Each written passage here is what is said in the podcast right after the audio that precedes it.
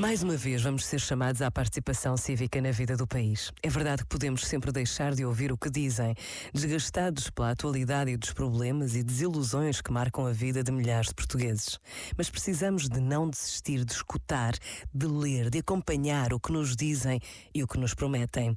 Que esta breve pausa nos ajude a refletir sobre aquilo que queremos para o nosso presente e futuro, pedindo a Deus por todos os homens e mulheres que procuram com honestidade e firmeza servir servir o bem comum. Pensa nisto e boa noite. Este momento está disponível em podcast no site e na app.